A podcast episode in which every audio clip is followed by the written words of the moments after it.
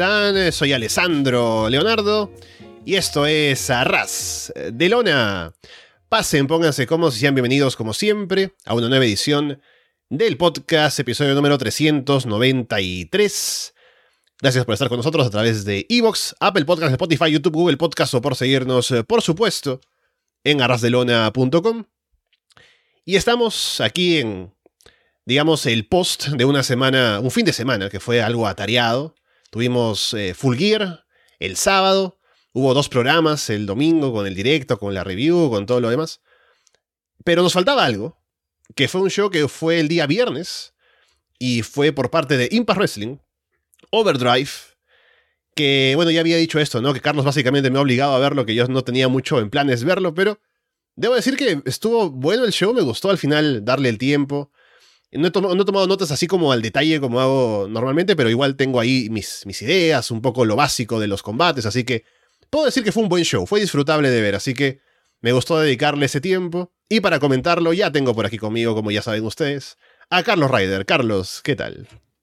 Muy bien, porque me alegra que, digas que te he obligado, pero también te haya gustado. Es como, no te duele tanto, ¿no? Como cuando vas a comer a un restaurante y es un buen restaurante y comes muy bien y dices, oh, estoy llenísimo. Luego ves la factura y dices, guau, demasiado. Debería haber ido a lo mejor uno más barato, pero dices, bueno, ha merecido la pena, ¿no? Pues espero que el resultado haya sido parecido. Es curioso, estamos en el programa 393, y estamos a nada de 400, es una locura. Siempre recuerdo el primero que grabamos, Sacrifice 2014, en él estaba Bully Ray, y es un poco una locura que ocho años después sigamos hablando de Bully Ray en Arras de Lona como contendiente número uno al título mundial de Impact Wrestling. Es algo surrealista.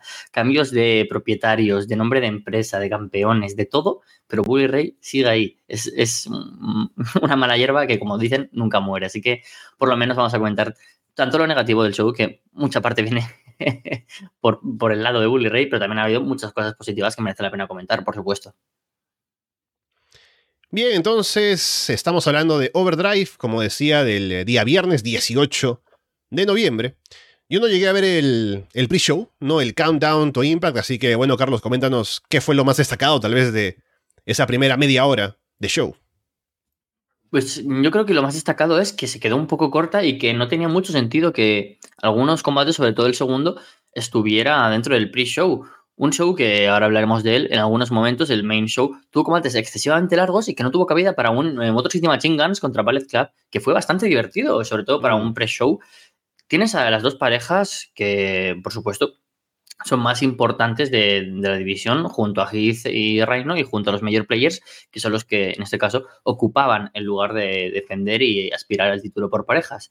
Y sin embargo, no construyes en ellos un combate de un pay-per-view, me parece, bueno, de un evento especial, me parece algo un poco arriesgado y más sabiendo la calidad que tienen Shelly y Sabin y también dos estrellas en ascenso como son Ace y Chris Bay, que ahora mismo están ya luchando en Japón en la Super Junior Tag League un poco extraño esa decisión. Sin embargo, fue un buen combate, muy divertido.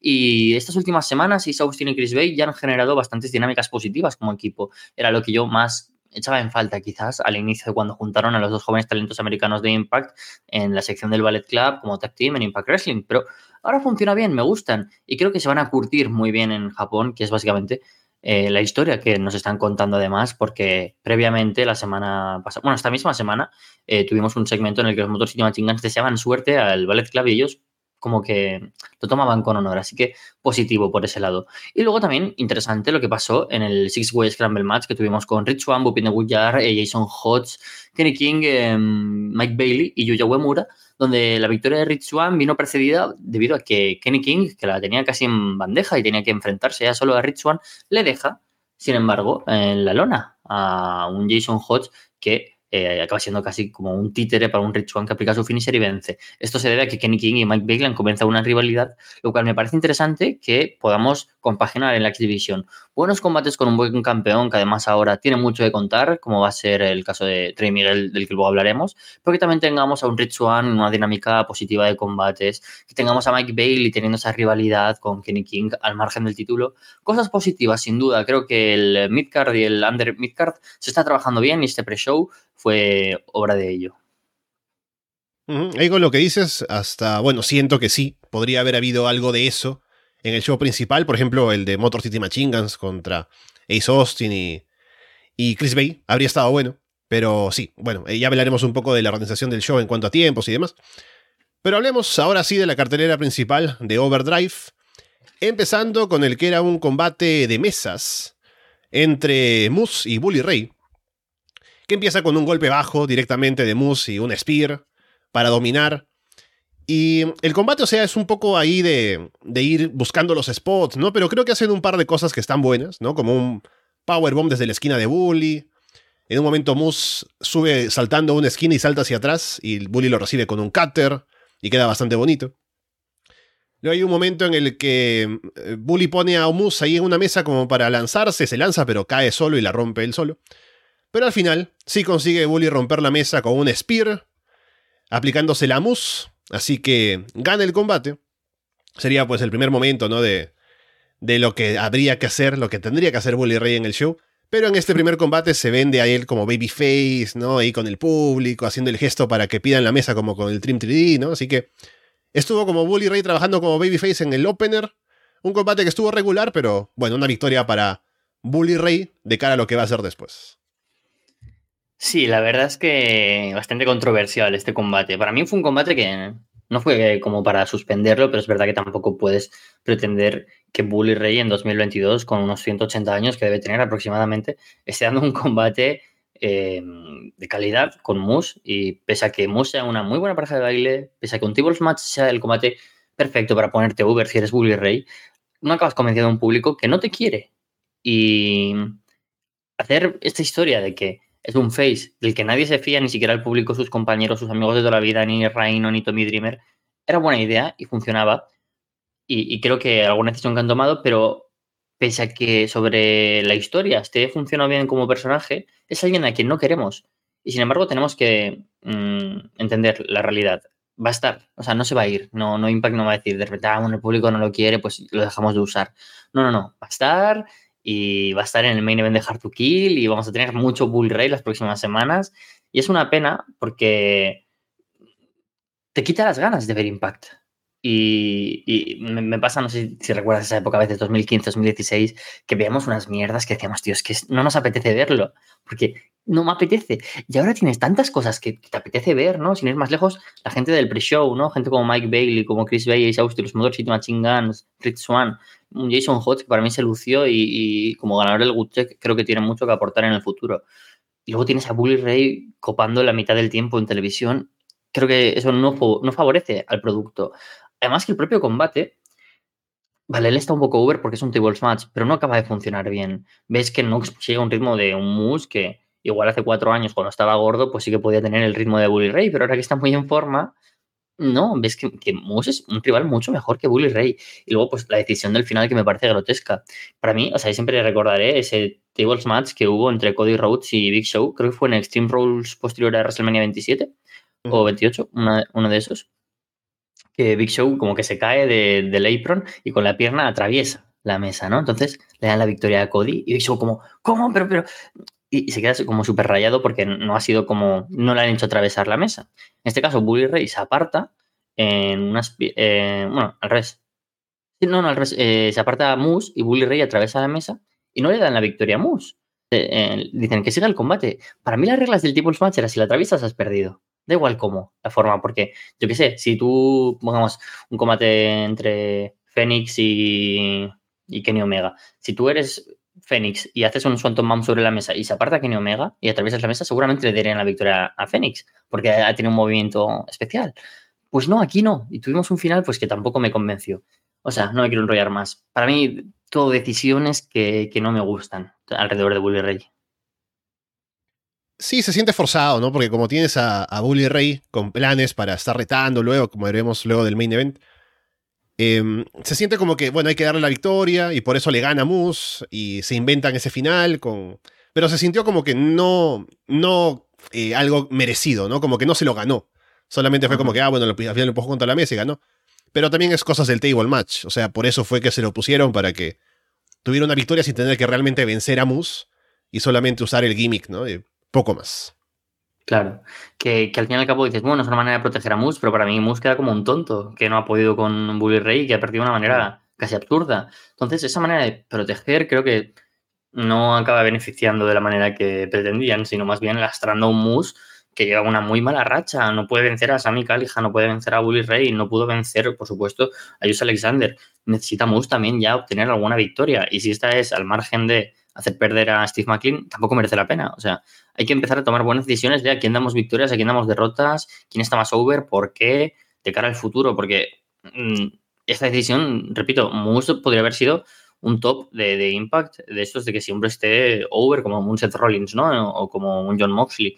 Pero no, aquí Moose está, pues la verdad, lastrado por un año de muchas derrotas que no merecía, sinceramente. Luego teníamos el combate por el título de parejas de las knockouts. Las Dead Dolls defendiendo contra Tasha Steels y Savannah Evans. Y es un combate regular, diría el más flojito del show. Em, dominan a Taya. Un momento que me gustó fue cuando.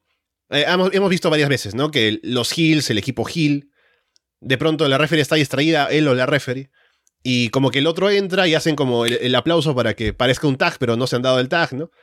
Y luego la referee cuando voltea y ve que se han cambiado, dice, no, no he visto el tag. Tienen que salir, tiene que salir la que está adentro y que entre la que está afuera, ¿no? Y un poco, algo así como para, hacerse respetar. Así que eso me gustó un poco para reenforzar las reglas. Algo que no recuerdo haber visto de otro referee, pero estuvo bueno. Jessica hace el comeback.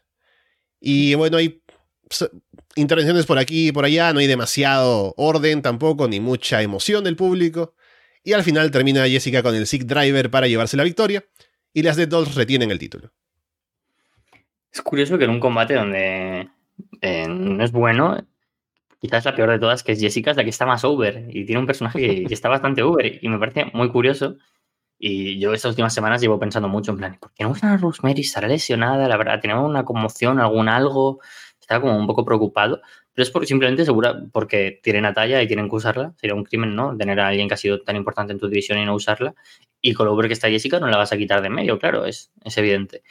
Pero mm, no apetece ver esta división por parejas. Pasa como con la WWE decisiones que muchas veces son precipitadas y cambios constantes de títulos debido a una más que carente falta de tag teams que obliga a estar todo el rato creando algunas cosas mágicas como son estas Death Dolls que han salido de la nada con un personaje extravalario como es el de Jessica y que al fin y al cabo em, no permite cierta regularidad. De hecho, mucha gente se sorprendió que retuvieran el título porque era como, joder, ¿y ahora quién reta si no quedan tags?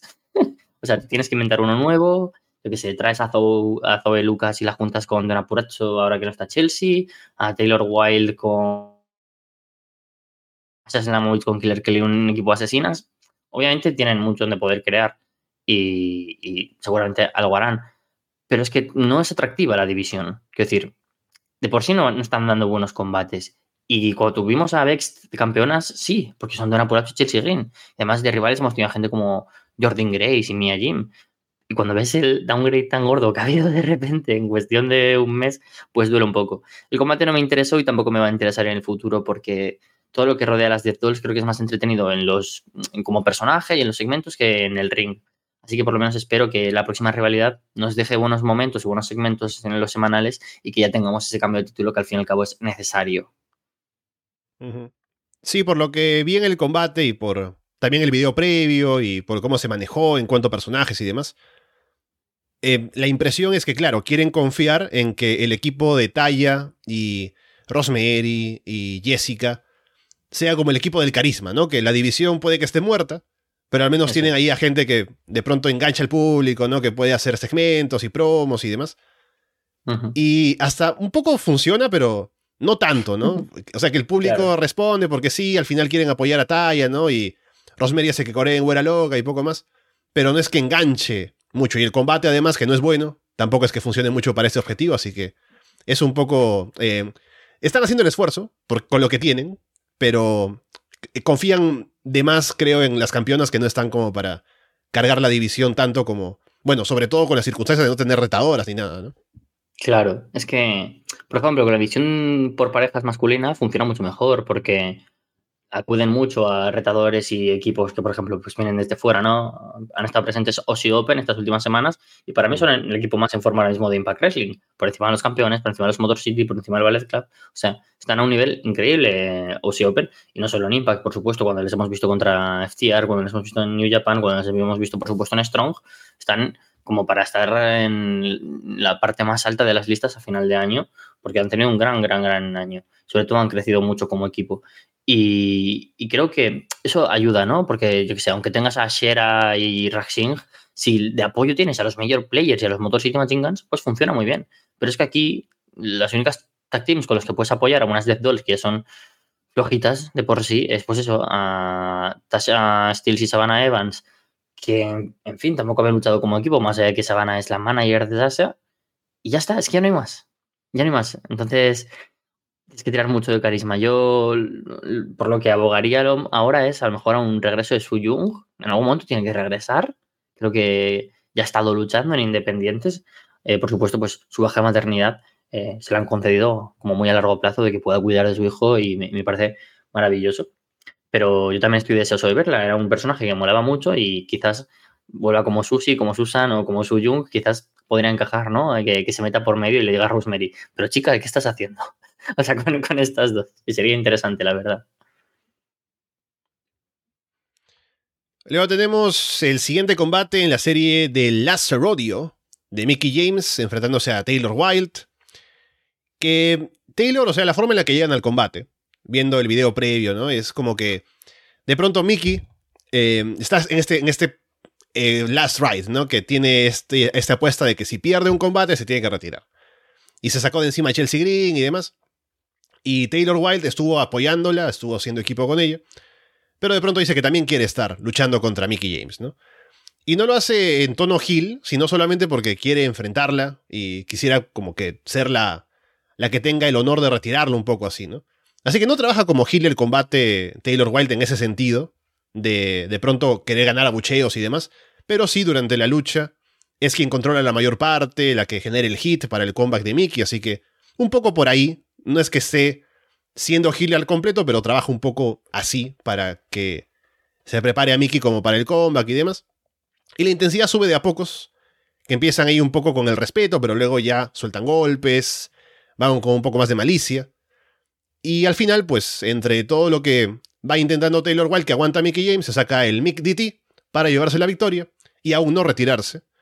Lo que llevó luego a que saliera de una Purazzo para hacer una promo y retar a Mickey James para ser su siguiente oponente.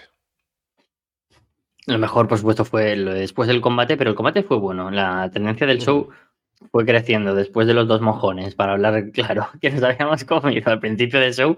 Menos mal que llegó esto. Qué pena que el público estuviera un poco muerto porque me gustó la actitud de Taylor Wilde. Demostró que es una buena luchadora para tener de fondo de armario. Ahora que hemos tenido algunas bajas estas últimas semanas y meses, como la de Chelsea, como la de Tenil, como la de Mason Rain, que obviamente no iban a ser eh, campeonas o campeonas tan fuertes como Deona o como Jordan Grace, pero estaban ahí y, funcionaban bien como luchadoras de apoyo, digamos. Creo que Taylor Wilde también funciona muy bien. Además fue bonito como recordar esta época de 2009-2010, ¿no? Con luchadoras como Osam Raisa Said, em, Daphne y Sarita. E-, era genial esa época y como Taylor Wilde, pues por supuesto es una original de las knockouts y Vicky James también. Entonces eso como que, que me gustó esa parte emocional pero del combate pues tampoco mucho más. Si hubiera pasado en esta semana en el Weekly, en el Go Home Show, pues no lo habría destacado tampoco porque tampoco fue la panacea. Lo que me parece más interesante es de una pura retando ahora. Porque hay dos opciones de quién retira a Jordan Grace. Eh, perdón, a, ya he hecho spoiler, a de quién retire a Mickey James. O de la pura o Jordan Grace de un apurazo por historia, por narrativa, por el valor simbólico de que fueron el main event de Kill, ha sido como su mayor rival en esta última etapa, su último run en, Impact Wrestling. Obviamente, si tenemos que, tenemos que acudir a, TNA, pues podríamos pensar en algunas luchadoras, ¿no? Pero que ya no están en activo. Así que de una por es la que eh, ahí serviría mejor, ¿no? Y qué buen mérito en tu vida, en tu carrera, sería haber sido la persona que retira a Mickey James. Pero es que luego también está Jordan Grace, que es la luchadora que más ha representado Impact Wrestling durante los últimos años. Obviamente, no siempre ha sido la campeona, de hecho se ha hablado más cuando ha sido de una Puracho, pero es la que ha carrileado una división que la propia Mickey James también cargó a sus espaldas. Esas son las dos opciones. Se ha decantado seguramente por Jordan Grace porque no veo ya a Mickey James perdiendo. Es, mi, punto de vista. A lo mejor luego, yo que se tiran por Killer Kelly, pero yo apostaría a que sea por, por Jordan Grace. Pero tengo ganas de este combate contra Don Puracho, sobre todo porque hay mucha historia.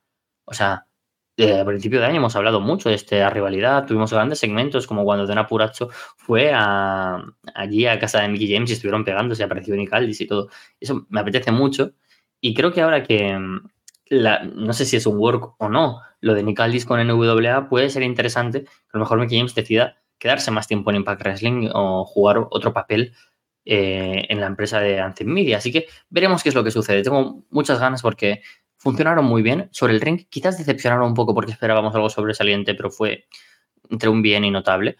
Eh, pero tengo muchas ganas de ver qué nos dan de nuevo, apenas un año después, Don Apuracho y Mickey James. Sí, soy fan de Taylor Wilde, así que me gusta que tenga estas chances de estar en un combate en pay-per-view, de un combate importante, ¿no? Con Mickey James, así que hicieron un buen trabajo. Igual como dices, el público no estuvo tan metido. Y creo que era por lo que decía, ¿no? Que Taylor Wilde al final un poco era la Gil de facto, pero no era una Gil completa como para enganchar al público de esa manera. Algo que sí puede ser Diona Purazo, que va a venir acá y va a ser la, villana frente a Mickey James, y de esa manera ese combate se siente como que más claro que hay que apoyar a Mickey, y ella va a ir con más malicia, y va a haber promos previas seguramente que van a calentar un poco más al público, así que ese combate ya solamente por eso, y por la historia previa que tienen, va a ser más de enganchar a la gente seguramente cuando suceda. Así que ya de por sí funcionará mejor y se sentirá más grande. Entonces, me parece que es una buena opción para el siguiente paso de Mickey James. Y también, ahora con lo que comentas, apostaría por Jordan Grace como quien retira a Mickey, pero veremos qué tanto más nos da el Last Rodeo. Luego, por el título de parejas de Impact Wrestling, Hit y Rhino defienden contra los Major Players. Al inicio hay una combinación de Hit y Rhino con está eh, Brian Myers colgando en una esquina, cabeza abajo, y agarran a, Matt Cardona para de entrepierna lanzarlo contra la cabeza de, de Myers. Y me gusta la reacción de los comentaristas, ¿no? Sobre todo Matthew Redwood, que dice, no, no se miren a los ojos, chicos. Olvídense de lo que acaba de pasar. Luego ya los Major Players dominan a Heath. Vienen los Motor City Machine Guns para ver el combate en ringside ahí sentados, ¿no? Sin intención de intervenir, pero solamente para estar ahí haciendo acto de presencia. Reino hace el comeback. Cardona en un momento al final intenta usar una silla, pero una silla de los Motor City Machine pero evitan que lo pueda hacer. Hay por ahí una distracción con todo lo que está pasando afuera. Y Reino aprovecha para aplicarle el gore a Myers y llevarse la victoria. Bueno, el combate de por sí, eh, obviamente no podemos esperar algo sobresaliente en lo técnico, viendo que son luchadores sobre todo que destacan en ponerse Uber como personaje, no pues con su valía en el ring. Que sin embargo hemos visto este año buenos combates, sobre todo de Cardona y de Brian Meyers, sobre todo a nivel individual, Meyers que ha estado sobresaliente este año. La verdad que uno de los que más hay que aplaudir su, su run en Impact durante este 2022. La cuestión es que mm, creo que fue un buen combate para construir hacia el futuro una división que si bien ha perdido nombres, pues siempre tiene, como decía antes, esa manera de refrescarse con luchadores que, trabajan muy bien y que pueden tener mucha química. Me gustó el final del combate, esos últimos cuatro minutos o así, con la presencia de unos Motor City Machine Guns haciendo el spot tan trillado de aparecer a ver el combate de sus rivales. Eso lo hemos visto mil veces. Pero, pero funcionó con un Cardona que es tan buen heel y lo hace tan bien cuando baja y tiene ese careo con Alex Shelley, con lo de la silla. Luego por eso acaba llevando a la derrota y el gore que sigue estando tan over ese movimiento de Reino sobre Brian Meyers, pues tuvo un final divertido. Es verdad que el combate, pues aparte de ese spot de, de Myers y Cardona, tuvo muy poquito más, pues que también fue un combate cortito, tampoco fue más de 8 o 9 minutos, si no me equivoco, entonces yo creo que funcionó bien. Veremos a ver qué es lo que sucede en el futuro. Yo creo que estas últimas semanas también daba a entender que las faltas de respeto hacia la división por parejas y las parejas de verdad por parte de Brian Meyers y Matt Cardona, para gente como son los Motor City Machine Guns, pues como que apuntaba hacia que o bien tendremos un enfrentamiento entre campeones y dos aspirantes, o Motor City Machine Guns contra Major Players, que creo que también puede ser muy interesante. Creo que, sea como sea, con los tres o solo con los dos equipos, puede funcionar muy bien y vamos a tener cosas interesantes en TV. Así que este combate que no fue como para decir, o sí, un gran final de era como aspirantes al título, sino al revés, como un buen comienzo para esta rivalidad con unos major players ya sentándose en la división por parejas. Sí, un combate bastante básico, que funcionó bien, el público estuvo algo metido y creo que igual que tú, lo que más me deja es pensar en ese posible reto de los Major Players con los Motor City Machine Guns, por el choque de estilos, por eh, lo que pueden ellos hablar de los Motor City Machine Guns, ¿no? En promos, así que eso creo que es lo que de pronto genera más expectativa luego de ver esto. Los campeones nos olvidamos un poco, ¿no? De Hit y Rhino, que bueno, que estén por ahí, ¿no? Que tengan buena salud, pero yo quiero ver a los Major Players contra los Motor City Machine Guns. Sí, totalmente de acuerdo. Luego, por el título vacante del X Division, teníamos eh, la final del torneo que estuvieron haciendo en Impact de Trey Miguel contra Black Taurus. Y se muestran igualados, ¿no? Porque uno a priori pensaría que un combate entre los dos va a ser el duelo de fuerza contra velocidad, ¿no? Que Trey va a ser el tipo que hace los saltos y va yendo de un lado a otro, pero. y que Taurus sea quien lo frene. Pero no es tanto así porque Taurus hace bastantes spots ágiles y de saltar y de cosas así. Y Trey también hace un poco, no diré que es post de fuerza, ¿no? Pero tampoco es que apela solamente al high flying. Y esto es porque de haberlo vendido de la manera tradicional, con Tauro siendo el powerhouse, un poco que habría sido la dinámica de poner babyface a Trey Miguel, pero veríamos que con del final no sería ese el objetivo. Hay cosas como un Whispering the Wind de Taurus que queda maravilloso. También, por otro lado, un Gorilla Press Slam de Taurus desde la tercera cuerda, que también queda increíble. Taurus sobrevive a una meteora. Y al final, Trey de pronto aprovecha porque tiene como sus latas de spray, ¿no? Que usa en su entrada. Una la tira a un lado del ring, el referee se distrae. Y rocía spray en los ojos de Taurus al final. Y gana aplicando el Lightning Spiral. Así que Trey vuelve a ser campeón X Division. Esta vez como Hill por el final y la gente también abucheó bastante porque, como decía, ¿no? Por la forma en la que trabajó Taurus el combate, se había ganado bastante al público por los spots que estaba haciendo y todo lo demás, así que se enojaron legítimamente con la forma en la que le robaron el combate a Taurus con, el, con la trampa y que, bueno, Trey ahora sea campeón del X Division otra vez. Fue muy sabio cada segundo que se milimetró este combate de vamos a hacer que Trey funcione así, que Taurus haga estas cosas y ver cómo funciona. Y creo que cada decisión fue muy bien tomada. Yo era de los que apostaba por Black Taurus como campeón. Llevaba una dinámica súper positiva, un montón de victorias. Ya el hecho de que ver a Black Taurus en un combate individual por el título vacante, como que a mucha gente le sorprendía. Decían, bueno, si la han puesto ahí, quizás es para ganar el título. Tres, un ex campeón, una persona súper asentada, una persona que puede ser campeón en cualquier momento. Pero lo que ninguno pensábamos es, hostia, ¿se hace un turnhill? O sea, no, no, no, yo creo que no estaba en las quinielas de nadie. No, no lo podemos planificar. Hay turnhills como que se avecinan, ¿no? Como el de Ray que comentaremos luego. Decimos, es que era evidente, es que la historia se lo podía ir ahí. El de Trey Miguel no. Trey Miguel era como el face, el, main face de la X Division, ¿no? El hombre que representaba la división, además que representa, como tú dices, muchos valores, no solo el high flying, es un tipo muy bueno en lo técnico, que también tira a veces de galones, de fuerza, es, un tipo muy interesante en ese sentido. Y ahora verlo como Hill me apetece un montón, porque más allá de algún momento esporádico en el que los Rascals fueron Hill, siempre ha tenido como ese papel de, de face y además como una persona que tira mucho de corazón, de, pura raza, ¿no? Cuando ha sido aspirante al título mundial, a la X Division, la rivalidad con Steve McLean a principio de año, la rivalidad con Mike Bailey, era un tipo que decías, hostia, es que me apetece apoyarlo, ¿no? Como que, te aportaba confianza. Y ahora como Hill puede aportar muchas cosas. O sea, está genial, me, ha parecido una muy buena decisión y más con un Ace Austin y, Chris Ray, que como Hills, pues se han desplazado ya a una división por parejas donde ya les veo casi como faces, la X-Division solo tenía ahora a Kenny King como heel. Así que una muy buena decisión para mí. Eh, una pena a medias que Black Taurus no haya ganado el título porque creo que igualmente sale over de este combate. Todos los combates que ha tenido Black Taurus han sido muy buenos. O sea, todos. Es, imposible rescatar algo malo porque estás viendo a un Minotauro con el físico, evidentemente, de un Minotauro. Es que es muy fuerte. Que hace unas cosas increíbles. Es, es, genial, la verdad. Creo que es uno de mis luchadores que también destacaría este año. Y sé que en algún momento le van a dar ese apoyo como para ganar el título o seguir estando en posiciones importantes. Ya entra con su propia canción, ni siquiera entra con la de DK. Chris Steve, por supuesto, está de su lado, pero le han dejado el protagonismo a él. Así que eso también me pone contento porque creo que Taurus es un luchador que, se merece ese spot. Veremos qué es lo que sucede. Como siempre, en la exhibición tenemos una incógnita, es ¿estará a la altura de los campeones anteriores? Hemos tenido muy buenos runs, pero entre ellos ha sido el de Trey Miguel, Trey Miguel Face a principios de año y finales de 2021. Así que empezamos casi igual, con finales de 2022 teniendo a Trey Miguel como campeón. Así que tengo muchas, muchas ganas. Veremos a ver qué tal se presenta estos nuevos aspirantes Faces. Me gusta, hacía un montón que no tenemos un campeón Hill de la X-Division. Hacía un montonazo que no teníamos un campeón Hill. Así que muchas, muchas ganas de ver qué tal este reinado de Trey Miguel que ya empieza sorprendiendo y por lo tanto positivo.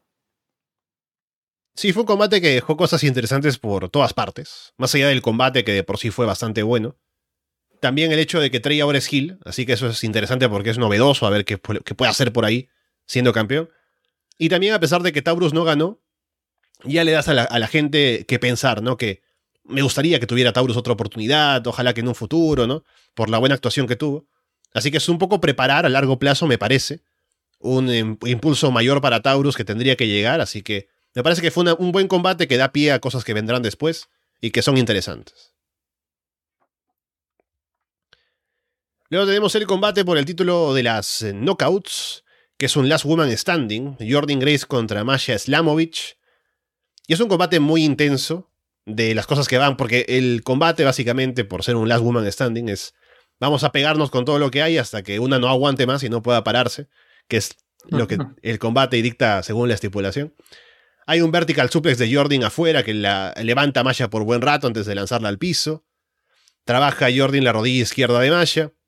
Se lanzan sobre sillas, no hay una silla que está ahí, hay dos sillas armadas y lanza Jordan a Maya sobre una de las dos que explota y queda completamente aplastada en el ring, la otra sale volando. Luego también aplica eh, un vertebreaker sobre un tacho de basura, que queda bastante bien. Masha luego se saca un Panama Sunrise de una esquina, parece, eh, como un Canadian Destroyer, ¿no?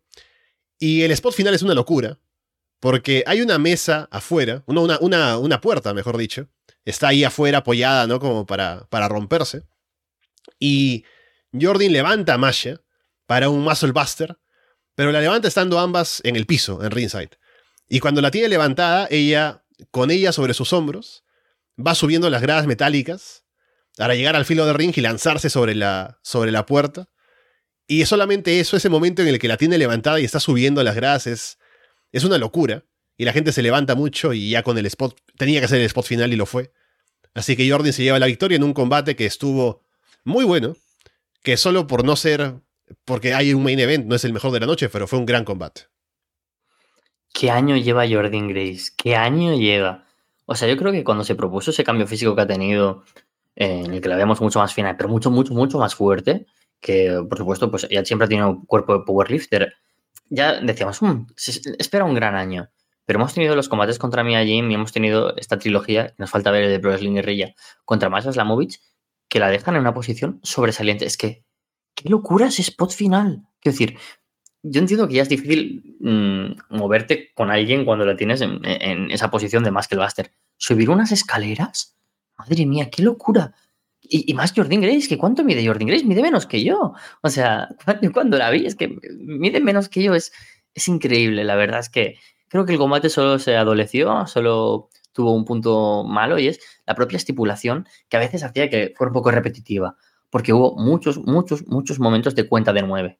Creo que ahí abusaron un poco de que en cada momento que una caía tuviera que ser en nueve cuando se levantaran. Sobre todo una masa Slamovich, que también creo que pese a dos derrotas, no ha salido perdiendo.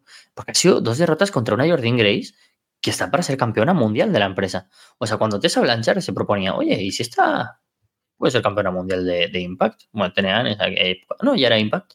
Creo que podríamos empezar a equipararla con esta Jordan Grace. O sea, es que sabemos que además el intergénero Jordan Grace es sobresaliente. ¿Por qué no? Entonces, me gusta mucho el rol que tiene, pero más Slamovich Está muy bien. Me deja, por supuesto, también dos dudas. ¿Quién va a parar hasta Jordan Grace? Porque es imparable. Una Mickey James que no quiere retirarse nunca. Eh, una más Slamovich en una tercera oportunidad. Donna Purazzo, no sé quién, pero esto va a ser muy complicado porque después de una luchadora con una racha de 15 victorias y ahora un Last Woman Standing en el que retiene Jordan Grace, pues le dejan como una campeona casi intocable, como una especie, salvando mucho las distancias, de Josh Alexander y Roman Reigns. O sea que genial por ese lado con Jordan Grace y una masa que sin embargo pues también es uno de los breakouts del año. Ya le conocíamos fuera, pero ahora dentro de Impact también hemos visto que es capaz de dar esos combates sangrientos que no nos apetece ver de ella. Es una luchadora diferencial, muy distinta a al resto. Y eso es genial porque Impact tiene luchadoras súper distintas. Este año hemos tenido campeonas a Mickey James, a Dana Puracho, Tasha Steels, eh, Jordan Grace, y, todas son súper distintas. Y, el resto, si te pones a pensar pues en Taylor Wilde, en Jessica, en Taya, en la propia Masha, Killer Kelly, es que tienes un roster muy, pero que muy variado y eso es genial. Prueba de ello, otro gran combate que demuestra que la división de las knockouts es y va a seguir siendo la división que activamente da mejores combates femeninos en todo Estados Unidos.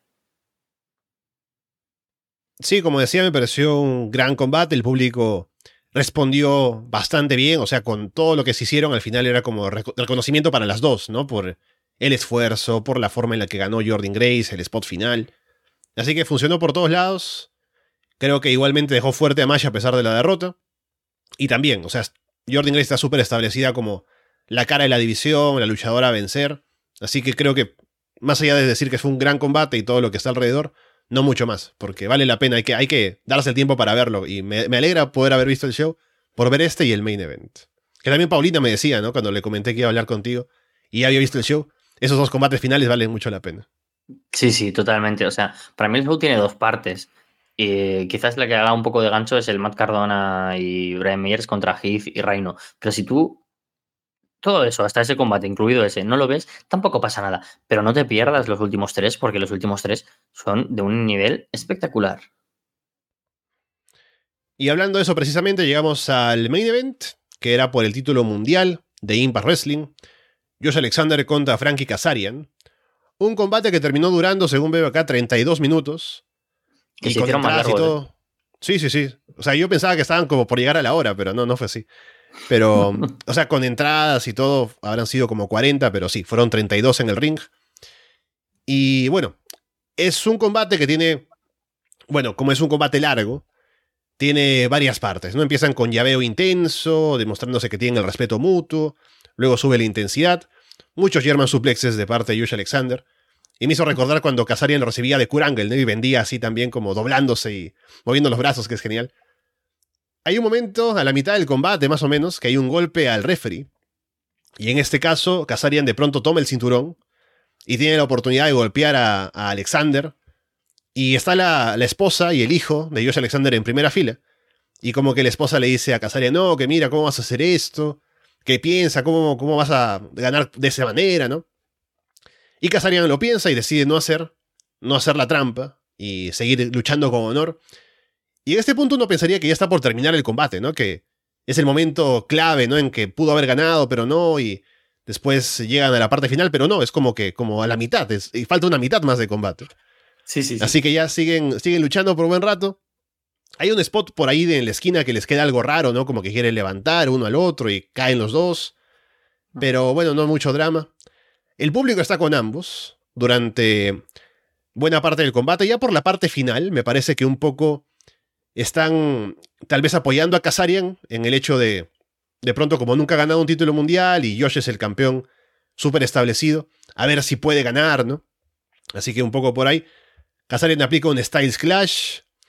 Alexander sale de una cobertura al final girando y termina aplicando el C4 Spike para llevarse la victoria en un combatazo. Que sí fue largo, sí pudo haber sido un poco eh, eh, apeló un poco al cardio también de quienes lo veíamos, pero fue un buen combate, un combate muy sólido. Y más los que lo veíamos en directo desde Europa, era como, ¿pero cuántas horas llevo viendo este combate? O sea, tuve que reverlo porque se me hizo muy largo en directo y ya pegué alguna cabezada. Estaba aquí en la silla, ni siquiera estaba tumbado en el sofá y estaba así y. ¡Epa! me, quedaba ya un poco dormidito. Eh, voy a tirar un poco de nostalgia y de, y de personal. A mí Kazarian nunca había sido un tipo que me pareciera extraordinario, pero siempre me había gustado. En la X-Division hemos tenido grandes nombres y, creo que a lo mejor porque cuando me enganché a la X-Division había algunos que me llamaban más la atención, como era Alex Shelley, como era Pete Williams, Sonjay Dutt, me llama más la atención que, que Kazarian, que siempre me ha parecido un, buen luchador. De hecho, cuando se mencionó el Kurt Angle, como que ha tocado el corazoncito porque mis dos combates favoritos de, de Kazarian era contra Kurt Angle, uno con parejas, eh, con Christopher Daniels contra AJ Styles y Kurt Angle. Es un anniversary, ¿no? Eh, ¿Es anniversary o no surrender? Ay, no lo sé. yo creo que es el anniversary. Lo voy a buscar para confirmar, pero sí. Yo creo que es el anniversary. Tiene que ser 2012-2013, más o menos. Recuerdo ese combate y flipar y hablar con una persona que, solo por mencionarla, diréis, joder, qué viejo eres, quien me entienda. Alex Fernández del Vasco, una de las personas con las que primero pude hablar de, de, TNA en mi vida. Y el combate que tuvieron en Slammiversary 7, también un singles match, Kurt Angle y Kazarian. Y era como estar viendo por fin a ese Kazarian que se merecía volver a tener esos combates. Y coño, como que me emocioné un poco durante el segundo visionado. Cuando ya sabía que perdía y vi al público tan metido, me emocioné un poco. Me recordó cuando ganó Christopher Daniels el título de Ring of Honor hace unos años, que todo el mundo queríamos que ganara porque evidentemente se lo merecía. Una carrera tan longeva y, que había tenido tantos combatazos y que Kazarian en realidad este run, que yo mismo he criticado algunas decisiones porque a nivel creativo me han parecido casi blasfemia hacia el título de la X Division, nos ha dado posiblemente, bueno, es que en mi opinión, aparte de ese Kurt Angle, los otros tres mejores combates de la historia de Kazarian a nivel singles. El combatazo contra Chris Sabin, bueno, la saga de combates contra Sabin, pero el último de ellos que fue increíble, posiblemente con Jonathan Gresham, los mejores combates de Chris Sabin este año. El combate contra Mike Bailey y ahora este. O sea, ojo que Kazarian en, cuestión de un mes y medio ha tenido tres combates que superan seguro del 8 sobre 10 y que no, sé si tendrá ya ratings de, de Meltzer y eso, que son siempre tan hablados, pero tienen que ser súper positivos. Y me alegro por Kazarian, porque te apetece que gane. Obviamente no quieres que pierda Josh Alexander, que son cosas muy distintas, porque quieres que Josh Alexander sea ese padre de familia, ¿no? Y que, que tampoco es el personaje, el mejor personaje que podrían haberle dado al mejor luchador para mí del mundo actualmente, o por lo menos de, territorio americano y de las empresas que yo veo, para mí es el mejor. Pero, pero es que no quieres que pierda porque quieres que sea el mejor campeón de la historia de Impact y para mí puede que lo sea junto a Jay Styles. La cuestión es que Kazarian mola, tío. dices, joder, ojalá gane Kazarian, tío. Y, te apetece y te emocionas y ves que lo ha intentado y que hay un respeto de, bueno, yo evidentemente quiero que tú seas campeón y yo también quiero ser campeón. Mutuo. Eso me gustó mucho. Fue un gran combate. Eh, José Alexander ¿Cuándo va a dejar de dar buenos combates? Es que me, tiraría horas hablando de Alexander. Es, que este año nos ha dado tantos combates buenos, tío, que me cuesta pensar cuál ha sido el mejor. Quizás me quedo con el de Alex Shelley, que comentamos en verano, porque em, me gustó mucho, mucho, mucho, mucho. Y Alex Shelley fue como el luchador por el que me empezó la, afición hasta, hacia esta empresa. Pero es que si me pongo a pensar en todos los que ha habido en cada pay-per-view tan diferentes, en cada evento especial, Eric Young, Sami Callihan, Moose, eh, Frankie Kazarian, Ishii. ¡Wow! El de Ishii, tío, lo había olvidado. ¡Qué combatazo! Hostia, es que. ¿Cuánta? ¡Qué locura, eh! Para mí, el año de Dios Alexander yo no sé qué va a ser el siguiente. Bueno, sí sé cuál es el siguiente para Hard to Kill. Tristemente. Por fin podremos tener un mal combate. Claro. O no. Hay que, bajar un poco el promedio, ¿no? Por eso, por eso hay que. No hay que exagerar, habrán dicho en Impact seguro. No hay que romper mucho los ratings de, de Meltzer, ¿no? Claro, joder, es que qué feo queda esto en Cage Match, ¿no? Que todo, todo sean cosas positivas, pero solo de este año. Vamos a intentar cambiarlo. Eh, es que lo de Alexander es una locura. Qué pena que lo que venga para él quiera verlo, cero, cero unidades. Porque después de este broche de oro a este run de Kazarian, que ojalá se quedara, porque creo que lo ha aprovechado a la perfección y como decía, prueba de ello los combates con Sabin, con Mike Bailey, con Josh Alexander, pues ojalá esto pueda suceder con un Kazarian que se quede más tiempo o con más gente que pueda volver a Impact por un tiempo, porque creo que merece mucho la pena. O sea, este 2022 será recordado como seguramente el mejor año en singles de Kazarian en una década. Sí, sí, definitivamente. Ahora, eh, pensaba, ¿no? Que, claro, Kazarian al final es alguien que está bajo contrato con AEW, pero no tiene espacio para hacer cosas ahí. O sea, es mucho más valioso estando en Impact, tanto para él como para la empresa, porque AEW no necesita a Kazarian. Impact como que sí. Y Kazarian se siente, o sea, tiene espacio para hacer más cosas estando en una empresa en la cual pues lo necesitan, como es Impact Wrestling. Así que bueno, a ver si hay algún tipo de acuerdo. No sé cómo se estará manejando el contrato en ese caso, con Kazarian luchando en Impact. Pero si puede quedarse más tiempo, creo que estaría bastante bien. Ahora confirmando los datos, veo en Cage Match, ¿no? Eh, viendo un poco porque todavía no sale un rating de Meltzer de este combate. Pero los tres combates que están en el top de Kazarian en su carrera. El número 3 es el que decíamos, el Anniversary 10, que es AJ y Kurangel contra Daniels y Kazarian. Luego Oh, este, el de, el de el viernes, el número 2, Kazarian contra Josh Alexander. Y el número 1, ¿Con qué nota? Por curiosidad, Bueno, ¿con es- qué nota tiene? a ver, ¿De, el, de los el de, sí, el de Slammiversary tiene 8.93. Oh, Este, este con Alexander tiene 9.18. ¿Qué dices?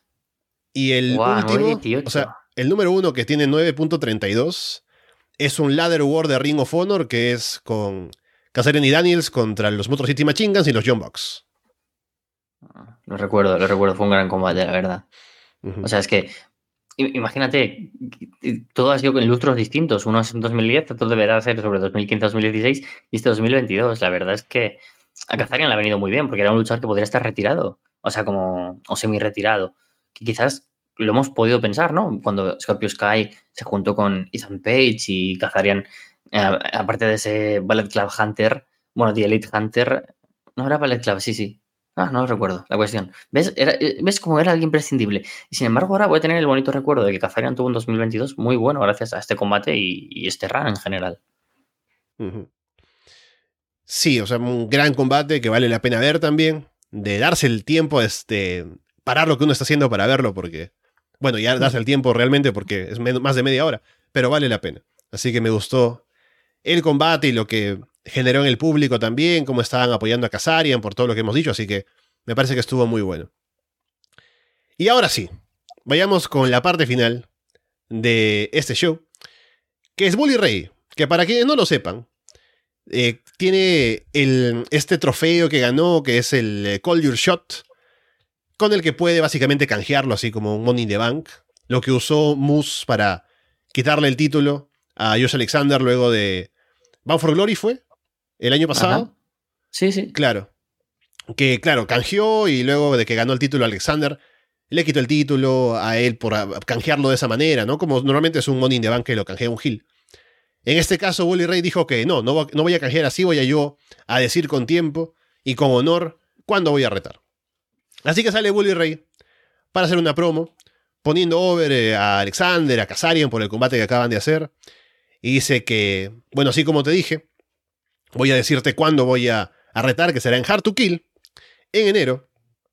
Y extiende la mano para que eh, acepte Alexander el reto. Y Alexander lo hace. Y la gente aplaude, ¿no? Qué bonito. Y luego baja Josh Alexander a saludar a su esposa, que está en primera fila, ¿no? Y Bully Ray golpea por la espalda a Josh Alexander, para sorpresa de nadie. Y ahí lo ataca. y se mete con él, ¿no? Con una silla.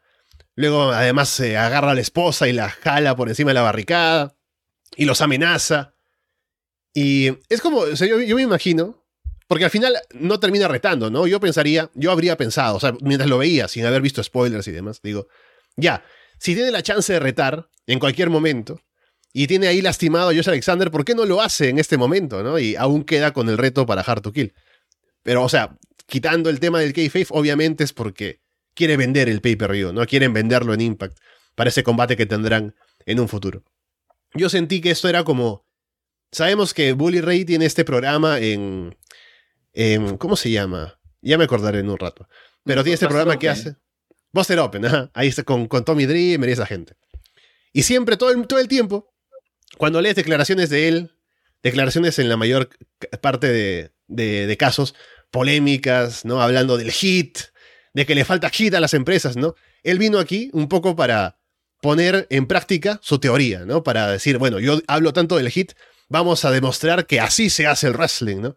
Y viene aquí, dice que es, ha- hace como que es babyface por un tiempo, hasta que hace el turn, y con todo el hit de atacar a la esposa y amenazar de muerte al campeón, vamos a vender el siguiente evento especial de Impact para Hard to Kill, ¿no? Así que bueno, ahí está Bully Ray con su hit, y a ver a, a cuántos llama para el siguiente show en el que va a retar por el título mundial. Es que hay tantas cosas mal, tantas. De hecho, no voy a parar en el hecho de que Bull Rey, una persona del que sabemos que mm, ciertas cosas, esté como intentando ir a por la mujer de Josh Alexander, quizás no era la mejor persona o el mejor ejemplo. Es que, es que, madre mía. A ver, voy a intentar ordenar mis ideas en, la cabeza porque quiero ser crítico, pero de una manera pues, con sentido, no simplemente flamear. Yo creo que lo peor, lo peor, lo peor, lo peor de todo es haberle colado la idea de lo del hit a Scott Damore, un tío que tenía por un genio. Un tío capaz de hacer grandes historias en Impact Wrestling y que sin embargo ahora te ponen a Bully Ray contándote justo lo que decías, ¿no? De que él tiene ese concepto tradicional del wrestling de un heel tiene que ser abucheado, un heel que aplauden no es un buen heel. Pero es que, tío, a ti no abuchean porque es un buen heel. Quiero decir, es porque es Bully Ray, das asco, tienes 60 años, estás gordo. Eh, ya no funcionas encima del ring. Tus comentarios siempre en tu podcast, que a nadie le interesa, solo le interesa a la gente que es igual de tóxica que tú y solo traen cosas malas al wrestling.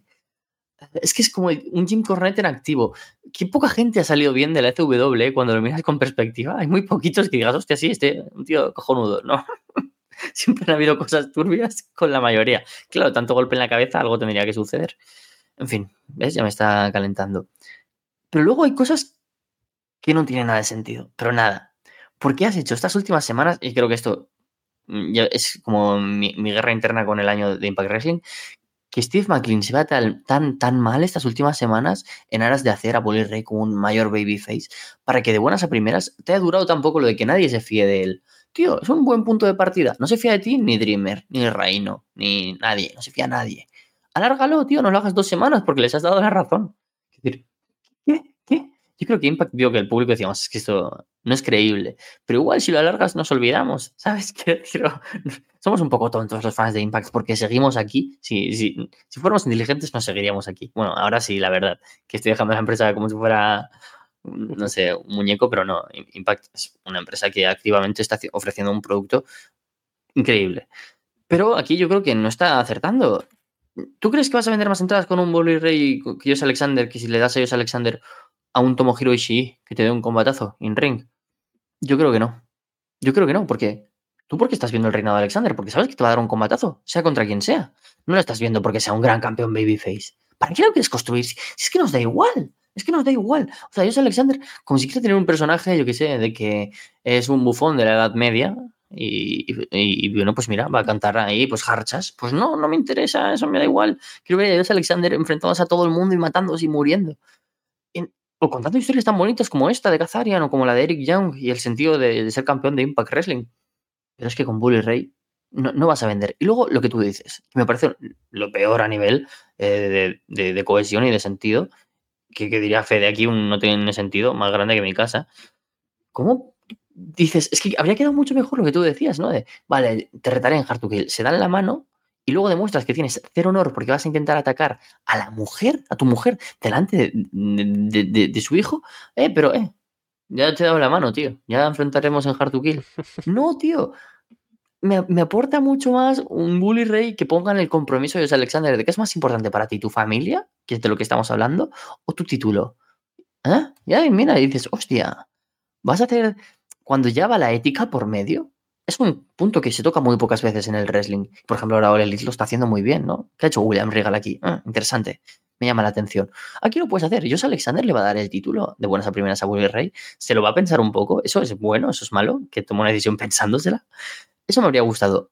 Pero lo otro es una estupidez. Ves a una mujer frágil, ves a un Bully como un puto abusador que da miedo y sabemos que es un tipo que, que se ha portado a veces mal, no, con mujeres, ¿eh? o por lo menos no, no que yo sepa Igual sí, tiene todos los puntos para haberlo hecho.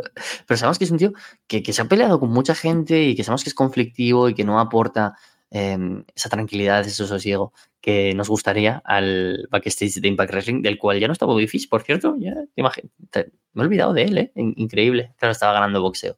En fin, estoy hablando mucho ya. La cuestión, que creo que todo malas decisiones alrededor de esto. Y ahora lo peor es que quedan todo el mes de diciembre un par de semanas de enero y un par de semanas de noviembre para Hard. Medio no tenemos ningún especial porque tenemos lo especial de EPWF, así que nos vamos a comer a mucho a Bully Ray en el main event y haciendo esas promos detestables para generar hit que no tengo ganas de ver. Pero bueno, confiemos en que José Alexander igual saca algo interesante. Sí, yo creo que ya tienen esta intención de hacerlo y de pronto a, convenció a Scott Amor, ¿no? De intentarlo del hit, a ver qué tanto, pero... O sea, ya que lo hagan y que fracase, ¿no? Porque yo, o sea, viendo de pronto lo que va a pasar y cuál es el plan con Bully Ray retando y todavía en un mes y medio, pienso que, o sea, ¿qué cosa tiene Impact para ofrecerle a los fans para llamar a alguien que no está viendo Impact y de pronto decirle que vea el show? Si yo voy a convencer a alguien de que vea el show, le digo, mira, Josh Alexander tiene un gran reinado, puedes verte el combate con Kazarian, con Ishii, el combate con Moose, cualquier combate de los que hemos mencionado, ¿no? Que fueron grandes combates. Y Alexander no es alguien que esté mucho en otras indies o en otros lugares. Así que tenerlo en Impact, luchando contra gente importante en main events, es algo que puede ser llamativo para alguien que no ve la empresa, ¿no? Porque no creo que alguien que no vea la empresa se vaya a convencer de verla porque ahora está Bully Ray haciendo cosas en, en los shows y haciendo promos, insultando a la gente, metiéndose con la mujer del campeón, ¿no?